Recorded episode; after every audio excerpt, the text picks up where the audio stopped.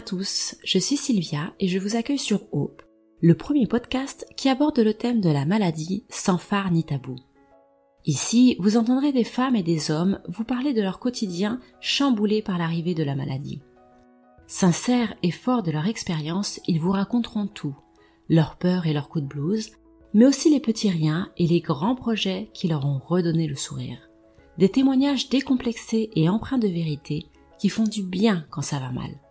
Bienvenue chez O, le podcast de Médicite.fr qui vous retrace le parcours peu ordinaire de patients extraordinaires. La mucoviscidose est l'une des maladies génétiques graves les plus fréquentes en Europe. Cette maladie touche principalement les voies respiratoires et le système digestif. Il faut savoir que tous les trois jours, un enfant naît atteint de mucoviscidose. Alors pour en parler avec moi, j'ai aujourd'hui le plaisir de recevoir Alexandre. Bonjour Alexandre. Bonjour. Alors explique-moi un petit peu, toi aujourd'hui, euh, tu as quel âge et quels sont les symptômes que tu, euh, que tu ressens? Donc moi j'ai 25 ans aujourd'hui et on peut dire que les symptômes liés à la mucoviscidose, je les ressens beaucoup moins car euh, j'ai eu la chance d'être d'être greffé en juillet 2017. Donc ça change considérablement la vie et ça change considérablement aussi la prise en charge liée à, la mucoviscidose. Oui, j'imagine. Et jusqu'à jusqu'à ta greffe, comment est-ce que cela avait impacté ton quotidien? Bah du coup c'est une organisation euh, assez, on va dire, millimétrée parce que bah, il y a les séances de kiné euh, au quotidien, il y a la prise de médicaments, il y a les rendez-vous à l'hôpital. Euh, lors des cas de surinfection, bah, c'est c'est des perfusions d'antibiotiques. Et moi, j'étais j'étais aidé dans mon alimentation depuis l'âge de mes 15 ans, une alimentation la nuit.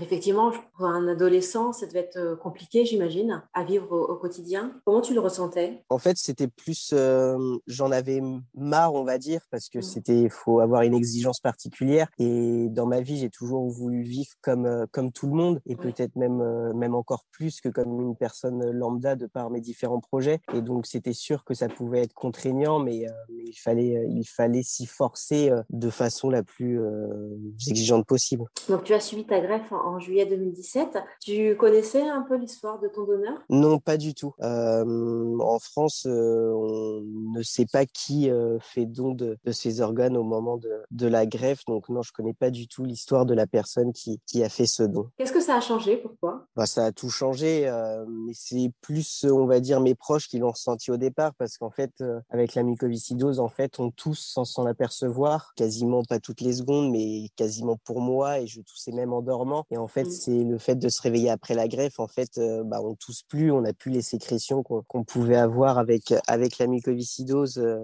avant la greffe. Donc, euh, c'est ça qui change. Et bien sûr, bah, lorsque la convalescence d'après greffe se passe et se passe bien, bah, ça veut dire que les rendez-vous à l'hôpital s'espacent. Ça veut dire que moi, on m'a enlevé la nutrition la nuit.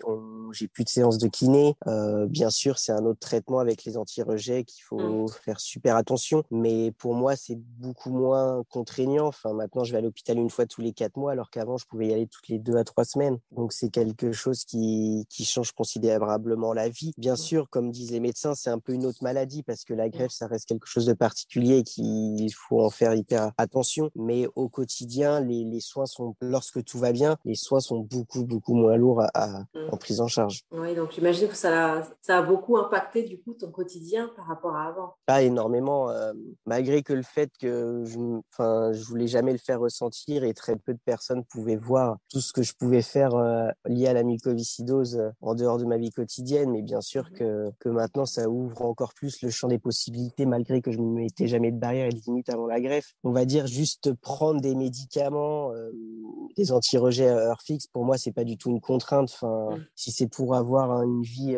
normale et avec des projets et, heureux, enfin, ça, ça, en vaut le coup largement. Alors justement, je crois que tu as de nombreux projets, comme tu disais, hein, tu veux une vie sans barrière. Est-ce que tu peux nous raconter un petit peu euh, quels sont tes projets aujourd'hui et, peut-être nous expliquer aussi qu'est-ce qui t'aide à aller euh, de l'avant? Bah, Donc moi, en fait, j'ai toujours aimé euh, sensibiliser à, la mycoviscidose, en fait, toujours en parler. J'ai jamais eu honte de dire que j'étais que j'étais atteinte de, cette maladie et j'en ai fait justement une force dans, dans tous mes projets. Donc en fait, en 2015, 2014, j'ai avec deux amis, j'ai j'ai fait un tour d'Europe de 19 pays en 23 jours pour sensibiliser à la mycoviscidose. Et en fait, l'impact avait été tel qu'on avait été reçu, bah, par exemple, dans les ambassades de France à l'étranger ou avec une médiatisation. Et en fait, on s'était dit que je savais qu'à ce moment-là, la greffe allait arriver dans les années à venir, qu'on allait recommencer un projet encore plus grand après ma greffe. Et, et j'ai eu l'opportunité, par le biais d'un ami avec qui justement j'ai fait ce tour d'Europe, de partir sur un tour de, de l'Atlantique à la voile. Et donc, en un an, pour devenir le, la première personne atteinte de la mucoviscidose et greffer les poumons à traverser l'Atlantique en équipage. Et donc, ça sur, sur un an, ce tour de l'Atlantique, on allait voir les, les populations euh, dans les pays où on passait, mais aussi par le biais d'un suivi avec des écoles qui étaient, euh, qui avaient suivi la préparation et qui nous suivaient. Donc, ça permettait de passer un message sur, sur la mucoviscidose, sensibiliser euh,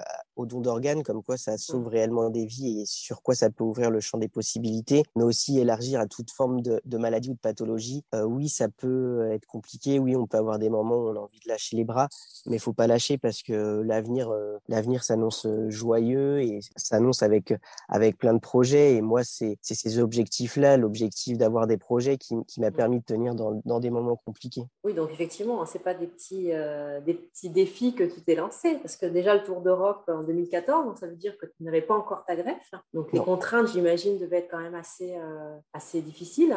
Et puis ensuite. Mais en fait, moi, je les contraintes liées à la mycoviscidose avant ma greffe, je, je l'ai ressenti vraiment la dernière année avant la greffe où là la maladie avait pris beaucoup beaucoup de place avec euh, avec des séjours à l'hôpital et surtout des perfusions d'antibiotiques euh, récurrentes. Alors que avant bah bien sûr ça m'arrivait trois quatre fois dans l'année mais trois quatre fois dans l'année pour moi c'est on va dire c'était pas grand chose parce que j'arrivais à vivre normalement et même avec ces perfusions j'allais à l'école euh, je sortais je voyais des amis. Enfin c'est pas parce que j'avais ces perfusions là justement je m'organisais pour pouvoir tout faire comme tout le monde. C'est ça ce qui t'a aidé à, à, aller de l'avant de, de garder un semblant de vie normale malgré la maladie? Totalement. Je, je sais qu'il y en a qui sont capables de passer plusieurs semaines à l'hôpital. Et moi, en fait, dès qu'on avait la possibilité de faire cette perfusion à la maison, bah, je disais, OK, c'est à, la maison parce que je pouvais continuer ma vie. Et quand on m'a proposé la greffe, oui, bien sûr, il y a une part de peur parce qu'il y a un risque que cette greffe ne fonctionne pas ou que malheureusement, bah, on décède des suites de la greffe. Mais, donc, du coup, moi, quand on m'a proposé cette greffe, j'ai tout de suite, euh,